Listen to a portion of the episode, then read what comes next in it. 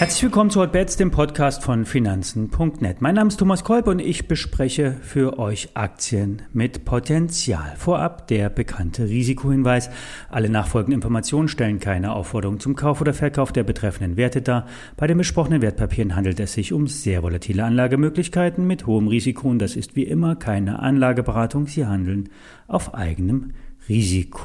Pandemie und kein Ende. Die Restaurants bleiben geschlossen, vielleicht einige für immer. HelloFresh war ein Krisengewinner, die Kochboxen waren in Mode und haben viele Anhänger gefunden. Nun, es muss nicht unbedingt mit dem Geschäftsmodell vorbei sein. Erstens, der Lockdown geht in die Verlängerung. Zweitens, regelmäßige Restaurantbesuche werden aus diversen Gründen auch in Zukunft schwierig werden, unter anderem weil mittlerweile auch vielen Leuten das Geld einfach ausgeht.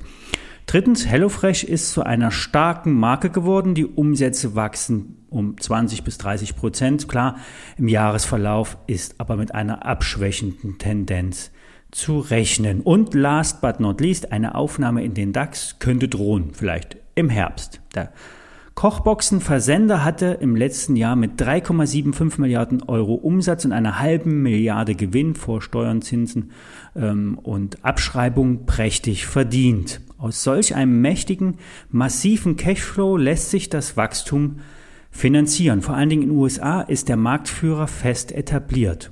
Um die Kunden bei der Stange zu halten, könnte der Biobereich stärker angesprochen werden. Auch der Low-Cost-Bereich könnte ein starkes Standbein sein. Wie angesprochen, könnte Teile der Bevölkerung vielleicht auch nach dem Ende der Pandemie Misere nicht regelmäßig in die Restaurants gehen und weiterhin selbst kochen. Vielleicht auch nur etwas unregelmäßig. Börse Online sagt, Kaufen Kursziel 80 Euro. Meistens steigt ja ein DAX-Kandidat im Vorfeld einer Aufnahme. Schließlich sind die Kriterien ja transparent und die Fonds, Asset Manager und schlussendlich auch die ETFs, die müssen den Index nachbilden. Sollte der Gesamtmarkt etwas ins Rutschen kommen, was durchaus mit 1, 2000 Indexpunkten möglich ist und kein Beinbruch wäre, könnten auch Abstauberlimite weiter unten gesetzt werden.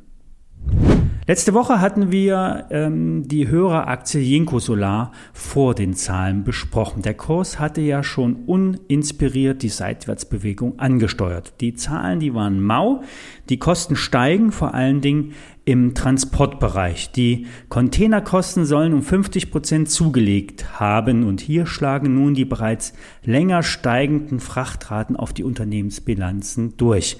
Das Thema ist trotzdem nicht ganz abgeschrieben. Der Solarmodulhersteller ist weltweit die Nummer eins und wird auch weiterhin vom Wachstum der Solarbranche profitieren. Es wird weiterhin von massivem Wachstum ausgegangen. Und die Frachtraten für die Standardcontainer können nicht ewig bei den Mondpreisen verharren. Hohe Preise ziehen Kapazitäten an und sorgen im Mechanismus der freien Märkte für Ausgleich. Sprich, die Preise kommen wieder runter, die Eisenbahn ist übrigens auch ein, ähm, eine Alternative für den Europatransport. Die Aktie wird von den Profis nicht abgeschrieben. Der Hotstock Report sagt, investierte Anleger sollen dabei bleiben. Trader können auf einen Dip warten und dann einen Trade wagen. Der Bitcoin steht bei über 60.000 Dollar und ja, the sky is the limit. Doch die Regierungen könnten nun zurückschlagen. In der Anfangszeit sind die Kryptowährungen mit hehren Zielen oder Ideen gestartet, die Welt, die Welt besser zu machen. Keine Grenzen für Transaktionen, keine Überwachung, keine Kosten, Freiheit für alle. Die Kryptos eignen sich vor allen Dingen als extrem gutes Transportmittel für Werte, sprich Geld. Geld aus dunklen Kanälen wird fast unsichtbar transportiert. Aber auch Geld, zum Beispiel aus schwierigen politischen Umfeldern, müssen gesichert werden. Es ist keine neue Erkenntnis, dass Milliarden von Dollars und Euros aus China herausgeschafft wurden, in die Schweiz, die USA, aber auch nach Deutschland transferiert wurden und dann in sichere Investments getauscht wurden, zum Beispiel in brandneue Wohnungen in deutschen Metropolen, wie zum Beispiel in Frankfurt. Zurück zum Bitcoin. Der Kurs steht bei 60.000 und ist unreguliert. Keine Notenbank kann intervenieren oder bestimmen. Die Regierungen können aber auch keine Steuern erheben und sind machtlos. derzeit. Niemand wird dem Treiben unendlich zuschauen. Der Star-Investor Peter Thiel zeigt sich nun besorgt wegen einer drohenden Regulierung durch die Behörden in China. Aber auch die Amerikaner könnten zeitnah eingreifen. Die Amerikaner haben es ja bekanntlich geschafft, die Schweiz von einem Großteil des amerikanischen Schwarzgeldes zu befreien. Die Amerikaner sind nicht zimperlich, ihre Interessen durchzusetzen, wenn es gerade opportun ist. Fazit, der Bitcoin steht im Kurschartbild kurz vor einem Ausbruch nach oben. Der Wochenchart bietet Chancen bis 69.500 und selbst 73.600 Dollar sind durchaus realistisch. Nach unten muss die Marke von ungefähr 56.000 Dollar halten. Ziel wären bei einem Durchbruch 46.600.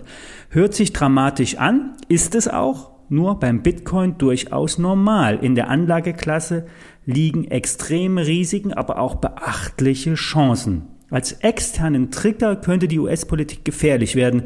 Nur Andeutungen einer Regulierung könnten hier schon ihre Wirkung entfalten. Bei Geld hört ja die Freundschaft auf, vor allen Dingen bei den Amis. Wir werden es weiter beobachten und hören uns morgen wieder. Alle Details findet ihr in den Shownotes und auf finanzen.net. Bleibt optimistisch. Bis dann.